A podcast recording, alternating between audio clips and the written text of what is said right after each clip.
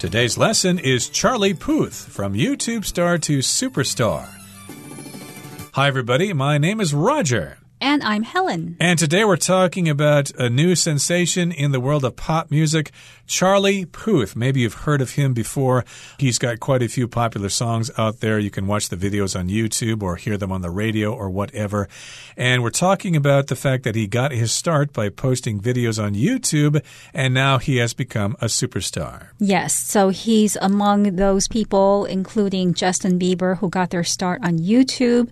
They started uploading videos of themselves themselves performing. Somebody discovered them that way, and then they carried their talent and their work from the online world to the offline world. So, offline world would include live venues, concert halls, and other places where people can go see these performers perform live. Indeed. And remember, we're talking about the fact that Charlie Puth was bullied as a young man. And of course, that made him afraid of performing live in front of people. So, therefore, YouTube was the perfect venue for him to express himself in terms of music. And I guess he was discovered as a result of that.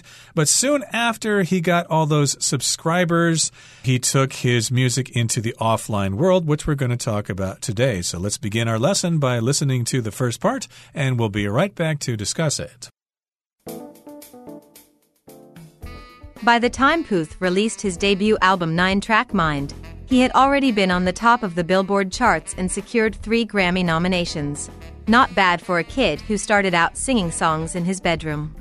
Two albums later, he's still pushing his musical boundaries, trying out different ways to write and play. 大家好，我们来看第一部分中的单字 debut，它是名词，意思是首次亮相或是首次登台。 例如，The actor's stage debut received positive reviews。这位演员的首次亮相得到了正面的评论。或者，Allison made her debut as a model when she was sixteen years old。Allison 在她十六岁时作为模特儿首次登台。另外，debut 也可以当做动词使用。例如，The new play debuted during the theater festival this June。这出新戏在今年六月的戏剧节中首次亮相。又或者是 the play debuted to a full house. 这部剧作首次登台就高朋满座。下一个，我们来介绍名词 nomination，它的意思是提名、任命或是指定。例如，Eva's novel earned her a nomination for Best Young Author。Eva 的小说让她获得最佳青年作家的提名。又或者是，The series has already received nominations for several awards。这部影集获得数个奖项的提名。 另外补充相关动词 nominate，n o m i n a t e nominate，它有提名、指定或是任命的意思。例如，The panel of judges nominated twelve finalists for the film competition。评审团在影片竞赛中提名了十二位决赛入围者。又或者说，Jeff's teammates nominated him to be their captain。Jeff 的队友提名他当队长。接下来我们看到名词 boundary。 它是界限、边界或是分界线的意思。例如，Some modern painters like to push the boundaries of what actually constitutes art。一些现代画家喜欢推展艺术的界限。又或者说，All people have personal boundaries that they expect other people to respect。每个人都有他们期望别人能够尊重的个人界限。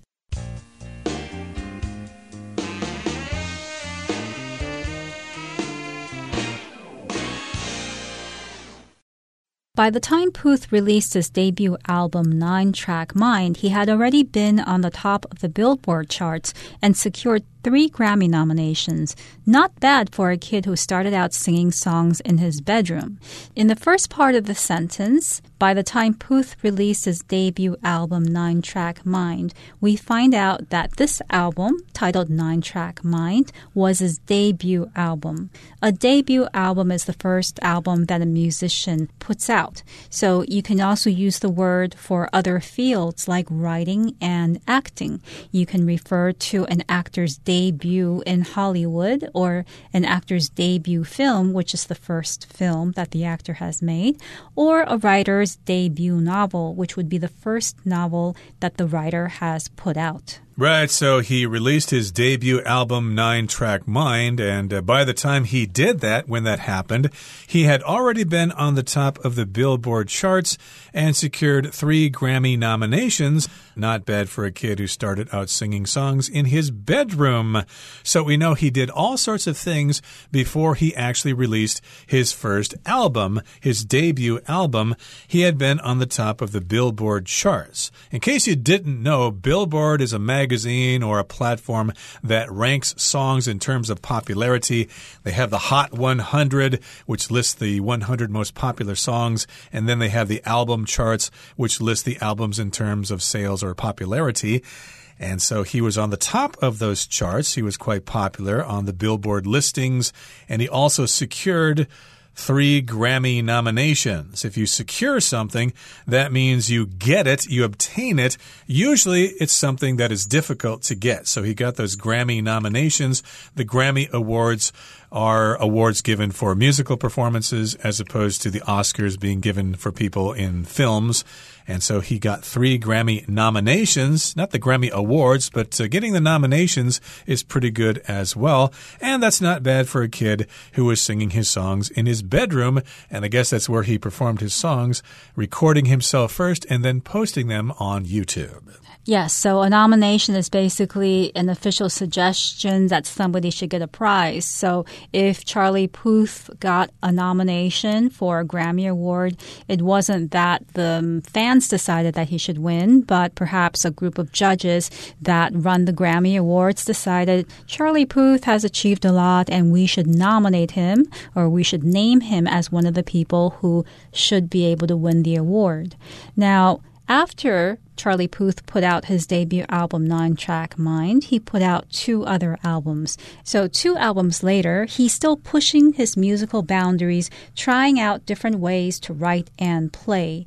Boundary here refers to the limit of something, the limits of an activity or an experience. And by pushing his musical boundaries, Puth is trying to do things differently. Maybe he's trying to sing in a different style or write different kinds of songs from the ones that appeared in his debut album. So he's trying to push musical boundaries. I could also say, for instance, that AI, artificial intelligence, is pushing the boundaries between what is human and what is non human. Right. Boundary, of course, is a limitation in this particular case. It could also be a dividing line between certain areas in a place. Like, for example, if you're driving south toward Hualien, you will cross the boundary of Taroko National Park when you get far enough south there. And he's still pushing his musical boundaries. He's doing more than what he's used to doing, and he's trying out different ways to write songs and to play songs, maybe trying different instruments or trying different uh, chords or notes or whatever, trying to make his music new and interesting. Okay, that brings us to the end of the first part of our lesson for today. Let's move on now to the second part. Let's listen first. Puth enjoys being a solo artist, but he likes working with other musicians even more. Many of his biggest hits have come from collaborations with a wide range of acts, from One Direction and Meghan Trainor to James Taylor and Elton John. More recently, he worked with Jungkook from BTS on the song Left and Right, which was a standout experience for him. I certainly don't speak any Korean and Jungkook doesn't really speak too much English, but we're able to communicate and empathize with each other through song, he says. 第二部分介绍名词 collaboration，它的意思是合作。例如，The new film is the result of a collaboration between two famous directors。这部新电影是两位知名导演合作的成果。又或者说 after the failure of their first collaboration, the artists never worked together again. 首次合作即告失败后，这些艺术家未曾再合作过。另外，补充这个字的相关动词 collaborate，c o l l a b o r a t e，collaborate，它是有合作或是协作的意思。例如，The two famous rappers are collaborating on a new album。那两位知名饶舌歌手正在合作一张新专辑。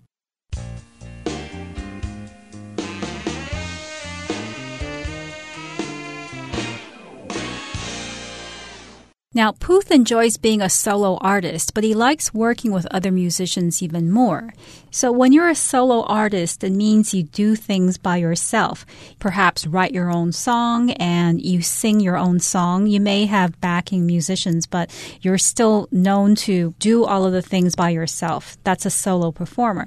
Now, Puth enjoys being a solo performer, but he likes working with other musicians even more. So, he prefers working with other musicians to being a solo artist. Exactly. So, yes, indeed, he does enjoy being a solo artist, but he also likes working with other musicians. And many of his biggest hits have come from collaborations with a wide range of acts, from One Direction and Meghan Trainor to James Taylor and Elton John. So we've got uh, these different collaborations that he's done with other artists. A collaboration is a work together with somebody else. It's when you're cooperating with somebody else to work together to produce a certain result.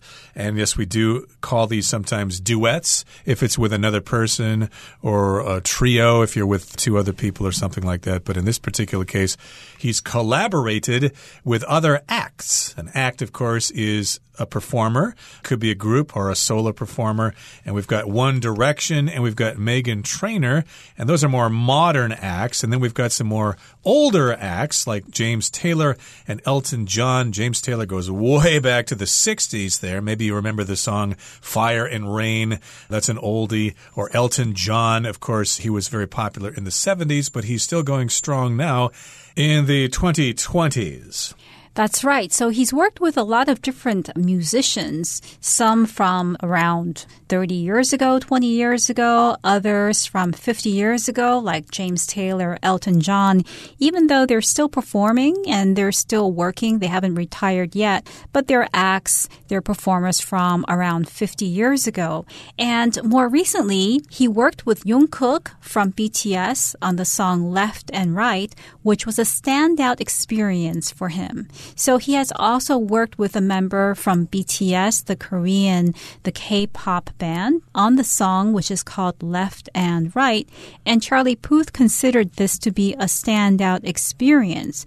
So something that is standout or described to be standout means that it's really noticeable because it's so good. It's so much better than anything else. Charlie Puth has worked with so many artists, but he considered working with the member from BTS as a standout, exceptional experience because perhaps he had a really good time or he was able to get a lot of knowledge and good experiences from that collaboration. Yep, standout means somebody who stands out. Uh, for example, I could say LeBron James is a standout player in the NBA. And yes, indeed, this was a significant or a standout experience for him when he was working with Jungkook who is from BTS. That's a Korean boy band. And I certainly don't speak any Korean, and Jungkook doesn't really speak too much English, but we're able to communicate and empathize with each other through song, he says. That's what uh, Charlie Puth said about his experience working with Jungkook from the boy band BTS. And the song is entitled Left and Right. And again, we're talking about this being a standout experience for him. He doesn't speak a lot of Korean, and Jungkook doesn't really speak a lot of English, but they were able to communicate and empathize with each other. So here to empathize means to share feelings, to understand and share the feelings of another person. For example, if you're a psychologist, you need to empathize with your patients. You need to sort of feel the way they're feeling. Right. So empathize is kind of similar to sympathize. But when you empathize with someone, you're able to understand how they feel. When you sympathize with someone, you may not understand how they feel, but you feel bad for them or you understand that they feel sad and so your heart goes out to them. So these two words are similar but also kind of different from each other. Right, so they couldn't communicate in each other's language, but they spoke the language of music, and they did quite well. Okay, that brings us to the end of the second part of our lesson for today. Let's listen now to the third and final part.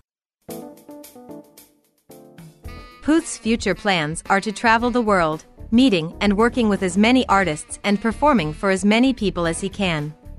He enjoys all the praise for his music but what he really wants is to go out and inspire the music in others. Now, Puth's future plans are to travel the world, meeting and working with as many artists and performing for as many people as he can. So that's what Puth would like to do in the future. He would like to continue collaborating with other artists and he wants to travel around the world and perform for different people. And that's how he envisions his professional future. Right. I think I read somewhere that he's still not comfortable in performing in front of audiences audiences. He is kind of a private person and he's uh, having difficulty dealing with the fame. Some people love being famous, other people are more reserved, perhaps, and they don't enjoy being such a center of attention. And I understand that is a little bit of a problem that he has. But still, he wants to continue meeting and working with other artists maybe not performing so much in front of live audiences, but uh, still, I guess he's trying to come out of his shell here.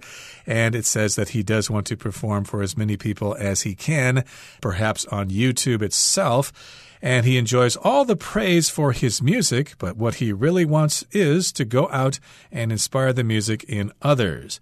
So, yes, indeed, if you receive praise for something, that means people are giving you compliments about something.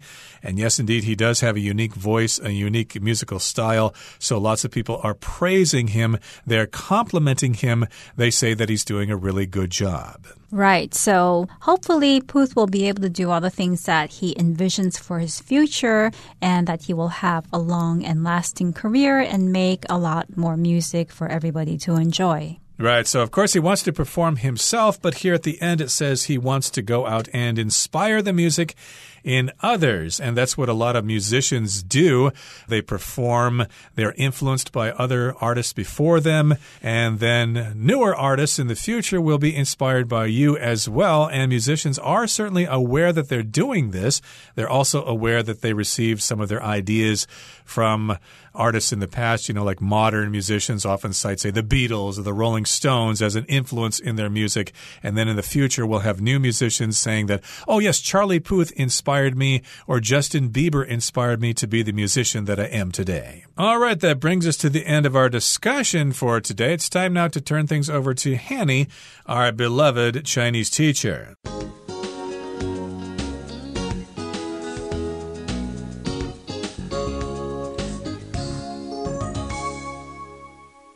各位同学，大家好，我是 Hanny。我们来看今天的文法重点。课文一开始写到，Charlie Puth 在发行首张专辑《天马行空》时，他已经登上告示牌排行榜的榜首，并获得三项格莱美奖的提名。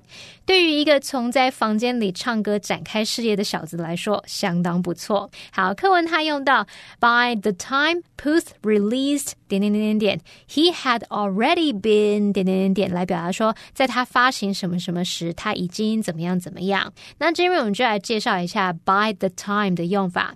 By the time 是用来引导时间副词子句，表示说到什么什么的时候，到什么什么时间之前。好，那么 by the time 加主词加动词这部分呢，可以摆在主要子句之前或是之后，用来描述在那个时间点之前的状态或是已发生的事情。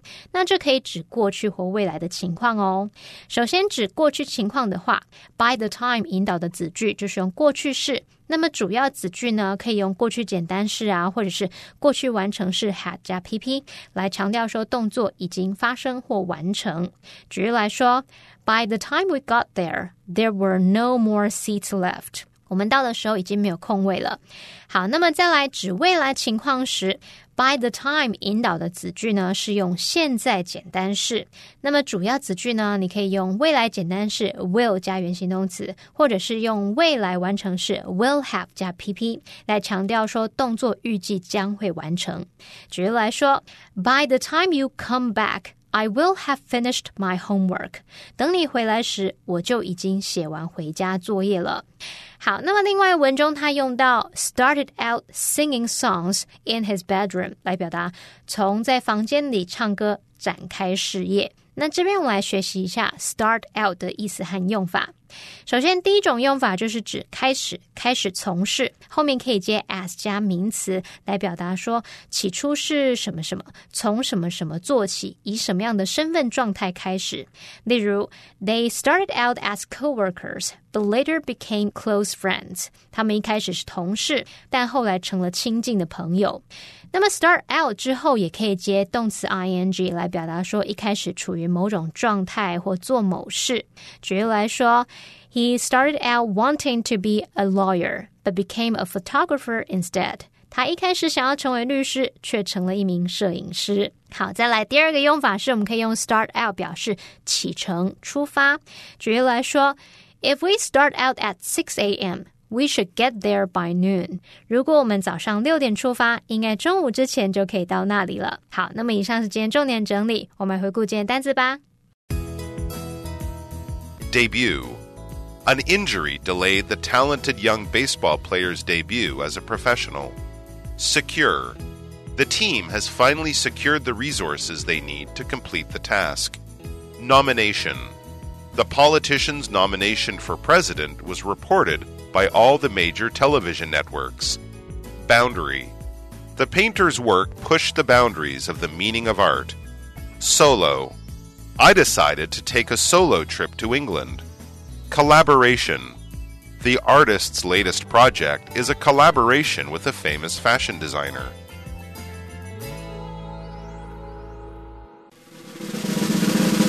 Discussion starter starts now.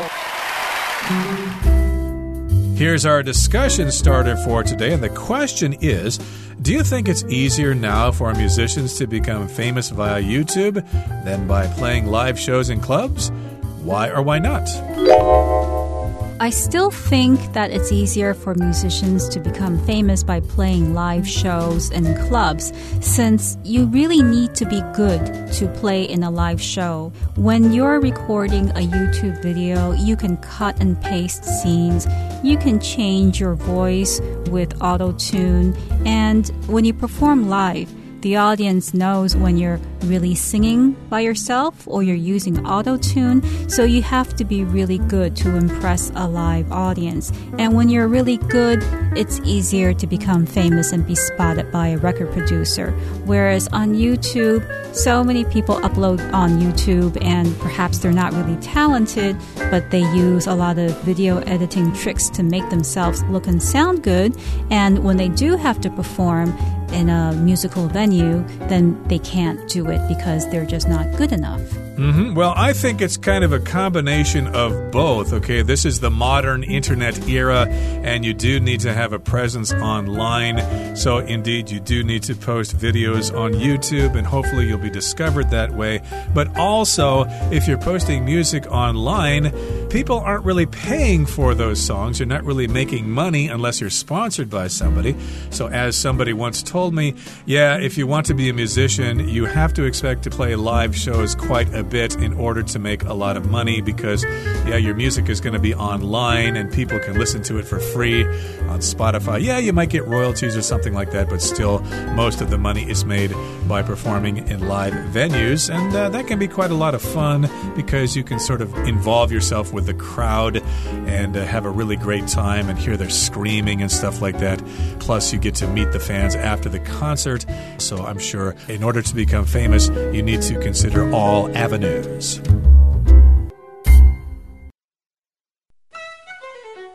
Well, everyone, today's article has come to an end, and I sure hope you enjoy reading along with us. I am Helen. I am Roger. See, See you, next time. time.